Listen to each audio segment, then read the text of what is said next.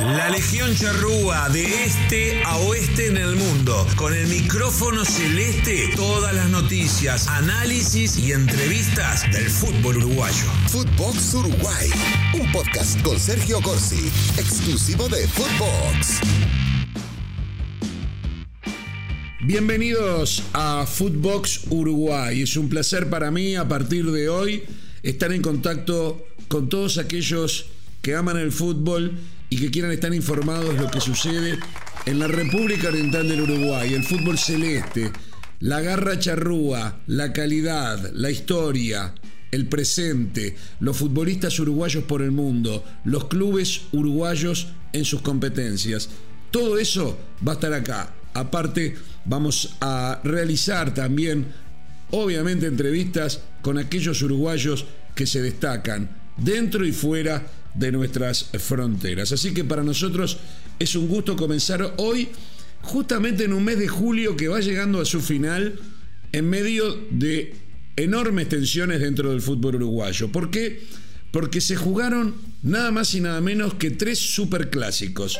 Como se sabe, los enfrentamientos entre Peñarol y Nacional son diferentes a cualquier otra cosa aquí en Uruguay y son ejemplo en el mundo. Recordemos que tanto Peñarol como Nacional en ese orden fueron en el siglo XX los primeros tricampeones mundiales. El siglo de hecho terminó con Peñarol Nacional y Milan como los únicos tricampeones mundiales.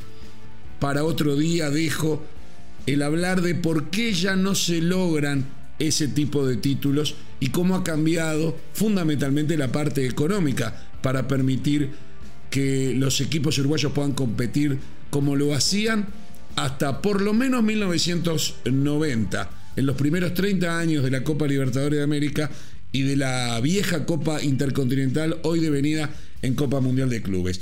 Pero lo importante es que este mes tuvo algo muy trascendente, que fue la Copa América, que comenzó en junio y para la cual Uruguay fue con mucha expectativa y después de mucho tiempo Uruguay, por primera vez en mucho tiempo, tenía cinco futbolistas del medio local. Por lo general son todos jugadores que juegan en el exterior. Tres de Nacional y dos de Peñarol.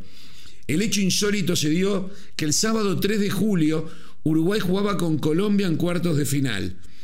Si Uruguay perdía, quedaban libres los futbolistas y al día siguiente, el domingo 4, se jugaba el clásico del fútbol uruguayo en eh, Montevideo por el campeonato uruguayo. Pues bien, Nacional tomó las precauciones, en algún punto madrugó a Peñarol y viajó con un avión pequeño para buscar a sus futbolistas en caso de que Uruguay quedara eliminado, cosa que sucedió al perder por penales con Colombia. Recordemos el bailecito de Jerry Mina y la dedicatoria que Messi, amigo de Suárez, le hizo cuando se tomó revancha rioplatense, no uruguaya, en el partido semifinal de Copa América. Pero volviendo al tema, viajaron los tres futbolistas de Nacional que eran titulares, el arquero Roget, uno de los laterales, Cándido, y también Brian Ocampo, la gran figura joven de este nacional. Peñarol enterado que se iban en un avión, contrató a las apuradas, con la ayuda de la Asociación Guaya de Fútbol y de la Conmebol, otro avión, y llegaron unas horas más tarde Facundo Torres, la gran figura de este Peñarol, y eh, también Giovanni González, lateral que jugó, que tuvo muchos minutos también en el equipo eh, celeste, la selección. Lo cierto es que en ese clásico, en donde se bajaron prácticamente del avión para jugar, Nacional ganó 2 a 0. El partido fue parejo, pero sobre el final llegaron dos goles de Brian Ocampo y de Cándido, los dos futbolistas que habían viajado en ese avión y además fue gran figura Rochete, el arquero. O sea, los tres jugadores fueron claves, mientras que el técnico La Riera de Peñarol decidió dejar en el banco a Facundo Torres y Giovanni González y recién los puso sobre el segundo tiempo y no le dio para poder eh, mm, lograr un resultado mejor que ese 2 a 0 que lo deja con muy poco margen, con muy poca chance en el campeonato apertura del fútbol uruguayo y significó una victoria de Nacional en el primer partido jugado en el Gran Parque Central. Todo un tema era ese. Nacional estaba muy preocupado con ese partido porque después de 92 años se jugaba en un estadio que fue construido en 1900 y que hasta 1930, cuando se construye el Estadio Centenario y se juega la Copa del Mundo en Montevideo, hasta ese momento el estadio oficial del Uruguay era el Gran Parque Central. y allí Nacional y Peñarol se habían enfrentado muchas veces. Pero después de 92 años, Nacional no quería que Peñarol le ganara en el remozado parque central de estos tiempos, que utiliza Nacional en los últimos 20 años en forma ya habitual, 15, 20 años. Antes jugaban ambos en el Estadio Centenario. Hoy en día cada uno tiene su estadio. Gran Parque Central es el de Nacional y el campeón de siglo de Peñarol. Y está toda esa chicana de ver quién le gana al otro en su cancha. Pues bien, llega el segundo clásico, que fue el primero por la Copa Sudamericana, octavos de final de Copa Sudamericana.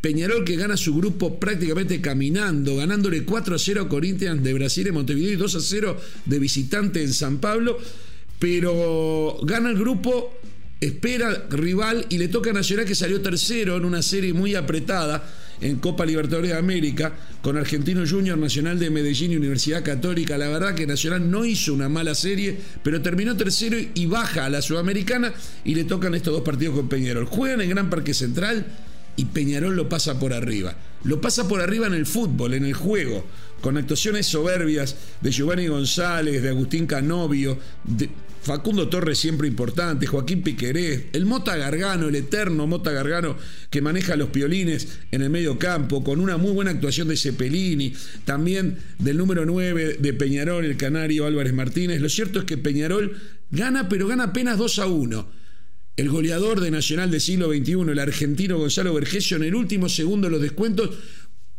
descuenta precisamente y deja el partido 2 a 1 y queda abierta la llave, por más que Peñarol había ganado de visitante.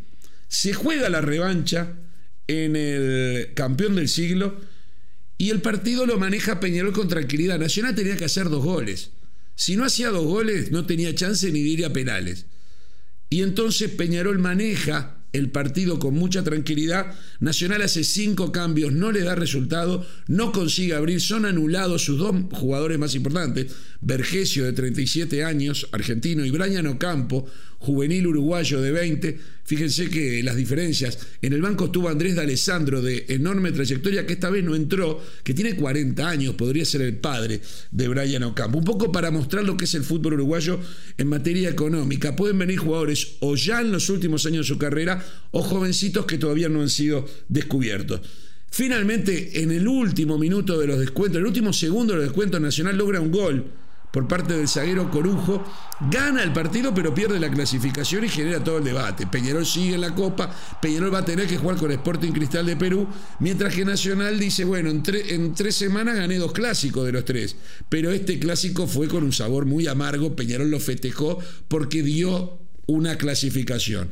Peñarol anda mejor, pero perdió dos de los tres clásicos en la cancha aunque esto es un gran partido de 180 minutos y yo me resisto a tomarlo como aislado. El partido este que gana Nacional 1 a 0 estaba condicionado, pero sí logra un triunfo por primera vez en su historia en el Estadio de Peñarol. Entonces, todo eso genera debate, genera tomadas de pelo y bromas entre los hinchas y le da mucho interés a lo que sucede.